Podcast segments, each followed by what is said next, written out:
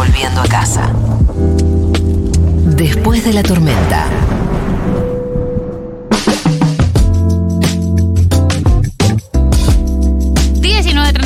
en la República Argentina y ya estamos acá con Teo López Puccio y Marcelo.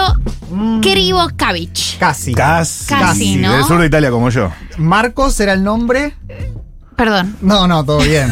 Eso fue mío. Está bien, está bien escrito. No, no, no, está bien. no, igual está bien. Está bien, sí, sí, el error. eh, quizás lloré, Marcos. Discúlpame. no, pero discúlpame. es que- eh, no sé si me voy a, no sé la, si me voy a reponer. la voluntad del locutora igual se agradeció. es que yo lo puse y le puse muchísimo ánimo. Estaba muy emocionada. Eh, eh, debería haberte dejado pasar en realidad.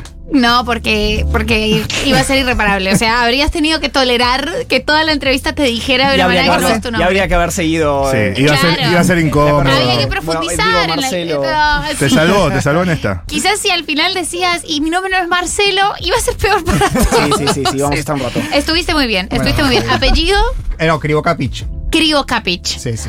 Bien, perfecto. Eh, grandioso. Que son eh, los autores de Piramidal. Eh, sí, dos de los autores de Dos de los Piramidal. autores de Somos Piramidal. un equipo de seis personas los que la escribimos. Ah, mirá. No sé Esa. que lo habían escrito entre tantos y tantas. Una creación colectiva Escritura colectiva, podemos decir. con un grupo que viene laburando desde obras anteriores.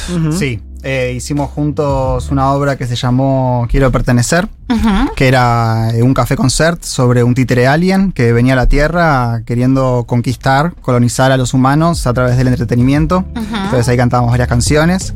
Y en el elenco estaban Donna Sanguinetti, Lula Fenomenoide y el asistente que es eh, Mica Maro La Coca. Y eh, la colaboración autoral de esa obra fue de Mario González. Y después de ese mismo grupito, nosotros seis, escribimos ahora Piramidal. Piramidal, que es eh, una apuesta más ambiciosa. ¿no? Es, eh, podríamos decir que jugamos al musical Broadway. A otra un poco. Sí, un sí, poco. sí, una cosa Pude mucho verlo. más grande, sí. Eh, hay además, ol- olvídate, todos unos bailes, unas coreos, un hashtag mapping. Hashtag, Hashtag ma- mapping. Hashtag Shioty, Hashtag Shioty. eh, pedazo de crack. Y tenés una, un te- una temática que, eh, al igual que lo que viene haciendo, atraviesa un poco a nuestra generación, que eh, ve la posibilidad de mm, ganar plata sin laburar y es básicamente un sueño, Sí. ¿verdad? Entre, es lo que en- todos queremos. entre ganar dólares y ganar dólares sin trabajar, Sin ¿no? trabajar. No, no, no. Una ¿Qué propuesta me- qué mejor? imposible de rechazar. Sí. Y, y bueno, mira, te voy a leer la sinopsis. El coach ontológico Ludovico Citorrazo intenta convencer a un grupo de personas para que apuesten por un modelo de negocios novedoso que supuestamente les brindará una garantía exponencial. Beta, creadora de contenido, Tefa, digo bien, intentará desenmascarar a Ludovico mostrando que las personas eh, caen en estafas obvias, pero una experiencia trascendental la acercará al secreto de las finanzas. Hay una línea muy fina entre una secta y una sociedad. Es una buena pregunta, Mati, esa, ¿eh? Yo no sé la respuesta. Sí, mí- eh, sí, yo tampoco. Eh, ese punto me interesa un montón porque en la sinopsis de la obra eh, hay como un énfasis en hay una superioridad de quienes no hemos caído en una estafa piramidal. O al menos ¿no? decimos que no caeríamos claro, jamás. que no hemos caído y decimos que no Y decimos que no caeríamos. caeremos. Eh, y Hay es esta ver. cosa de, bueno, gente estúpida, gente estúpida. Sí. Y, hay como una intención de la obra de profundizar un poco en esa psiquis y, y ver también cuáles son los, los motivos y todas las construcciones que están alrededor de las personas y de, de las personas que caen y de las personas que producen estas estafas, que es una cosa de, bueno, no estás tan alejado de alguien que puede caer en una estafa. Para no nada. es una. De hecho, empezás a hablar y pronto te das cuenta de que no estás alejado. Y de hecho, si crees que estás alejado, estás bastante equivocado. Porque es una cosa que ha permeado muchísimo, sobre todo en los últimos tiempos. Eh, es, un, es un modelo de engaño eh, y un modelo en el cual también con la obra jugamos mucho con eso. Un modelo en el que funcionan muchas cosas también. En el borde de la legalidad o incluso cosas legítimas. Eh, algo de lo cual se puede enganchar a alguien que te quiere vender algo que es realmente malicioso. O sea, ahí hay una línea muy fina. En la investigación que ustedes hicieron, en el proceso de, investigación, que ya vamos a profundizar un poquito, eh, ¿cómo les pareció? ¿Cuál era el rol que jugaba? Y cómo trabajan un poco el tema de la comunidad dentro de, de- de la idea de estafa, ¿no? Como hay, hay, es importante, ustedes vienen de hacer una obra que se llama Quiero Pertenecer, así que Bien. supongo que han visto eh, y han trabajado mucho sobre la influencia de la comunidad, como de- del, del grupo, de lo que, de cierta cosa aspiracional, de, de- de todas las intenciones que, que se manejan por quienes estamos rodeados y de la importancia que le damos a eso. Sí, así como eh, tópicamente, temáticamente, es muy interesante todo lo que hace a, bueno, la conformación de un grupo, las dinámicas de un grupo, o lo que puede llevar a que lo que consumimos, lo que nos gusta, lo que conversamos, eh, conforman Eh, y, ¿no? Eh, estas identidades que terminan marcando un límite entre vos sos, vos no sos, qué tengo que hacer para ser. Eso, en la primera instancia de quiero pertenecer, tenía que ver con, bueno, que eh, más con en relación a los productos globalizados, a qué tan argentino es lo argentino, eh, qué tan argentino está haciendo lo que no quiere ser argentino. Eh, y ahora, en relación a Piramidal particularmente, eh, llegamos en principio, dijimos que no íbamos a decirlo cuando empezamos a trabajar en la obra, pero la verdad que es un, es un buen clickbait, que es que nosotros con Teo lo que pasó originalmente fue que vimos el caso Generación Zoe, que eh, cayó en febrero de 2022. Sí, cositorto. Cositorto. Cositorto. Sí. Eh, y la verdad que con Teo nos, nos fanatizamos un toque. Como siento que nos, que Claro. nos pasó a varios. Que Ah. vimos, vimos el caso Generación Zoe, empezamos a escuchar Space de Twitter y dijimos, ¿qué es esta locura? ¿Qué es este chabón prometiendo que va a tener una criptomoneda que va a ir uno a uno con el oro que tiene minas en San Juan? ¿Quién es este sujeto? Y aparte, una vez que empezás a ver los videos del chabón, un poco te comprometés con su Sí, figura. es Claro. increíble. Porque es fascinante. Le empiezan a correr el velo y el tipo profundiza, aparte. Sí, Como sí, que se está sí, hundiendo sí. y el, el tipo sigue proponiendo, loco, es por acá. Eh, Redobla la apuesta constantemente, más hacia el final, cuando, lo- cuando empieza a tener eh, relaciones o diálogos con personas que lo increpan, o aún lo que pasaba en Twitter con los space de Twitter, que aparecieron estos personajes, los cuales aún, a- algunos ahora han demostrado ser bastante nefastos. Sí. Eh, eh, pero que tenían encuentros, por ejemplo, con los abogados o con quienes eran los abogados de Cositorte en ese momento, y se daban unas discusiones absolutamente absurdas y surrealistas, eh, de, de las cuales aparte nosotros en el proceso de guion hemos sacado bastantes textuales que los usamos en la obra como si fueran parte de los diálogos de los personajes. Eh, pero volviendo a lo que vos preguntabas sobre el lugar de la comunidad, cuando empezamos a investigar luego de este momento de fanatismo con el personaje Cositorto, porque Claro. aparte termina siendo eso, te Claro. fanatiza el chabón. Sí, sí, sí. Sí. Eh, Profundizás a full. Sí, profundizás a full. Sí, sí. Eh, en el momento de decir, bueno, pero vamos a una obra sobre esto, ¿no? Vamos a escribir canciones, vamos a crear personajes y vamos a narrar una historia de principio a fin que tenga que ver con esto. Eh, ¿Cómo lo abordamos? Porque, ¿qué haces? Desde el momento cero decís, no, claramente el estafador es un sorete. O del otro lado, agarrás a. Nosotros tenemos la figura de Beta dentro de la obra, que es la, Sí. la influencer, que un poco eh, sintetiza la idea de estos tuiteros que aparecieron en el caso de Generación Zoe. eh, y también es estas personas que se la pasan hablando mal de la gente que cayó en las estafas. Ok. Sí, sí. Eh, se la pasan diciendo que son ignorantes, eh, que no saben de aritmética básica. Es lindo, termina como la batalla eh, estafador versus influencers. Sí, sí, un amigo, un amigo me dijo, la, la obra un poco ilustra que la guerra final va a ser entre influencers y estafadores. Es excelente. Eh, y el, el- el- el tercer punto, que es el, el que más me interesaba a mí o el que más conversamos mientras escribíamos, que tenía que ver con las víctimas.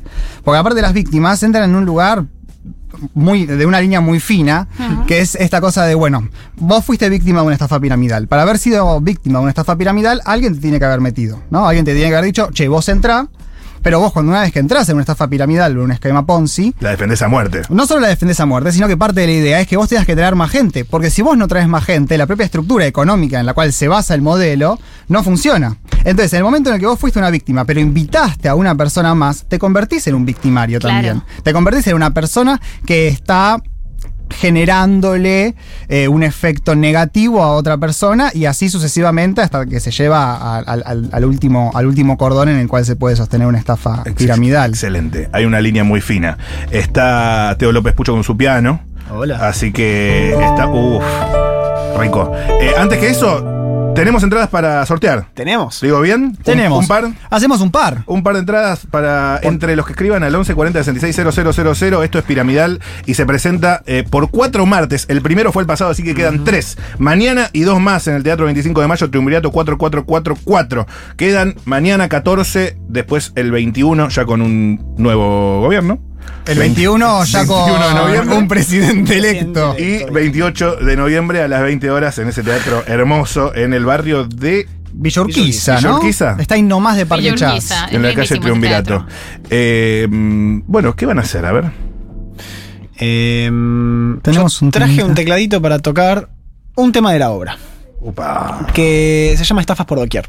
Ok. Es un tema que, can- que canta un personaje muy especial en la obra, que vendría a ilustrar em, la posición de, de la persona que te dice que, que acaba de encontrar algo que está muy piola y que vos te deberías meter, porque eh, está todo bien. Y además no, no- no deberías desconfiar.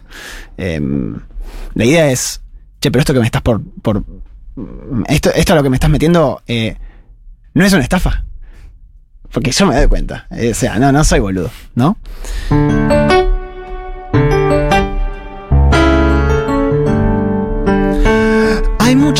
Gente que cobra jubilaciones del Estado con los aportes que otro puso ayer, pero nadie dice que eso sea una estafa. Y hay gente que paga por estudiar en la universidad, ¿no? Para poder trabajar en la universidad, pero nadie dice que eso es una estafa.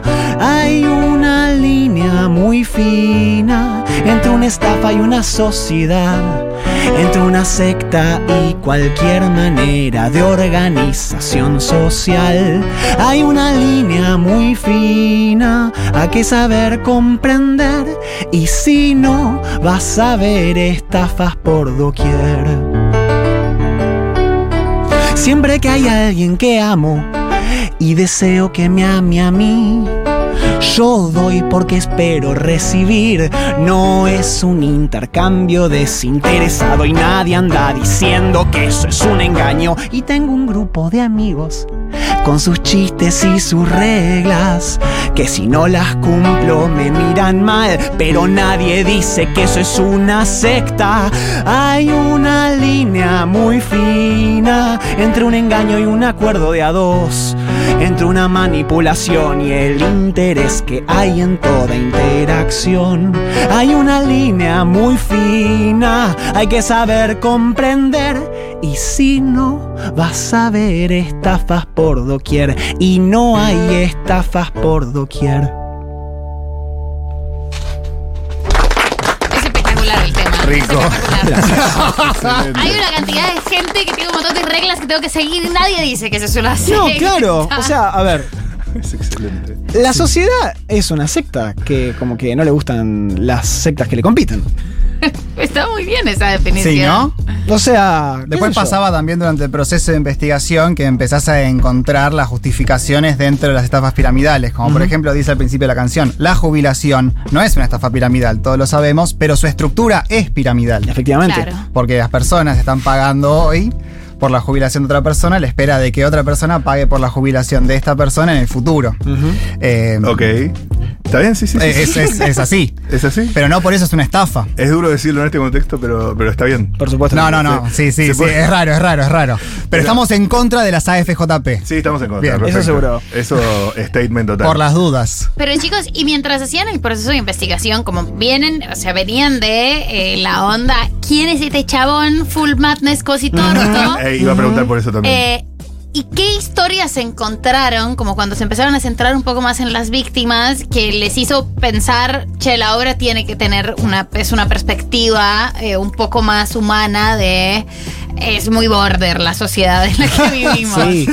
Eh, y la verdad es que algo que pasaba mucho es que mientras tenías por un lado la absurdez del discurso de Cositorto y aún la absurdez del discurso de los tuiteros, porque también entraban en zonas un poco más surrealistas en su defensa, hay un debate buenísimo pero buenísimo, entre Javier Esmaldone, que fue uno de los principales promotores de la denuncia a Cositorto, y Cositorto ya desde el penal de Bauer, donde eh, Cositorto intenta como pincharlo y sacarle anímicamente, bueno, ¿cuál es tu razón de ser en la vida? Vos por qué haces lo que haces desde un lugar más místico. Y Esmaldone un poco que pedalea en el aire ahí, pero porque también lo están debatiendo en la misma base. Claro. Claro. Pero en el momento en el que buscas eh, más testimonios de víctimas reales, pa- pasás por completo a, a- a un plano real, sensible, material, y del cual no es tan fácil tampoco burlarse ni reírse. Mm. eh, porque no, no, no es que encontrás un testimonio y decís, ah, qué gracioso y absurdo este testimonio de esta persona que se metió y perdió 48 mil dólares con toda su familia. Es que es todo lo contrario. Eh, Claro, pobre, todo se, se relativiza. Todo se relativiza. Eh, sin ánimo de spoilear, porque el guion es, es realmente una pinturita. De todas las frases que eh, vieron en casos reales y fueron introduciendo, ¿cuál es la favorita de cada uno? Mi favorita es eh, una que escuchamos en un space de Twitter entre Beto Mendeleev y el quien era abogado de Cositorto en ese momento, eh, donde eh, Mendeleev le dice, che, con la cantidad, ellos tenían la... eh, me sale el nombre de que usamos en la obra, pero ellos tenían Zoe Cash, que era la Sí. criptomoneda. Sí. Era, bueno, esta criptomoneda va a ir uno a uno con el oro, tenemos nuestras minas en San Juan. A lo que Mendeleev le dice, con la cantidad de moneda que vendieron, con la cantidad de, de- de criptomoneda que vendieron, ustedes deberían tener el doble de reservas de oro que tiene el Banco Nacional. A lo que el abogado de Cositorto en ese momento le responde, y sí, Pablo Escobar pagó la deuda externa colombiana. Es completamente lógico que un solo sujeto tenga el doble de reservas de oro que una nación. Lo cual es espectacular. Es un razonamiento, es un razonamiento como, ugh, his mind. Es como, mirá, mirá cómo, mirá cómo llegaste acá. esa, esa es muy mi favorita porque es una persona defendiendo con el peor argumento posible. Un narcotraficante. Claro, ah, mirá, ah, mirá, muy bien, muy bien. Eh, es increíble. Hermoso. ¿Y vos tenés una? Yo no sé si tengo una frase. A mí me, a, yo, a mí me interpeló muchísimo Cositorto haciendo coaching ontológico. Co- Claro. Cositorto eh, se vuelve una persona querible cuando. Como que te hay- compra. Sí, un hay un video en el cual te cuenta que para interpelar a tu interlocutor vos tenés que tener los ojos muy abiertos y mirarlo porque, porque a través de tu mirada vos vas a poder comunicar como Sí. tu alma, ¿no? Es como que... Estoy afuera, en general Y estoy es, afuera de esa. y es un video bueno. en el cual él mira a la cámara con los ojos abiertos sin pestañear durante un rato muy largo. Claro, claro. Entiendo. Pero también hay algo tierno en su intención. Hay algo, como.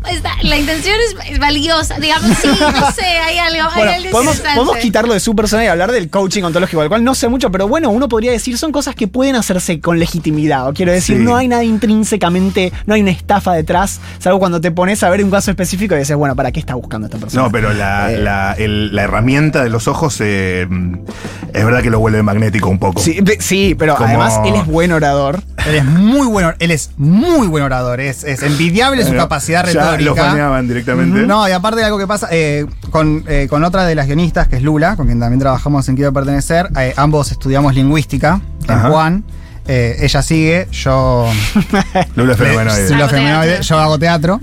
Eh, pero lo que es muy interesante y muy divertido para alguien que estudia lingüística en Cositorto es que muchos de sus seminarios toman herramientas lingüísticas reales y las aplican de cualquier modo.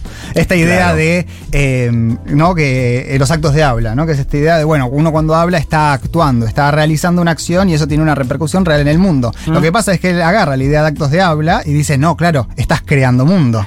Claro, claro. Estás, estás construyendo la realidad en este acto de habla. Y es como, ese- no funciona así. No Pero- funciona así con la teoría. Hay.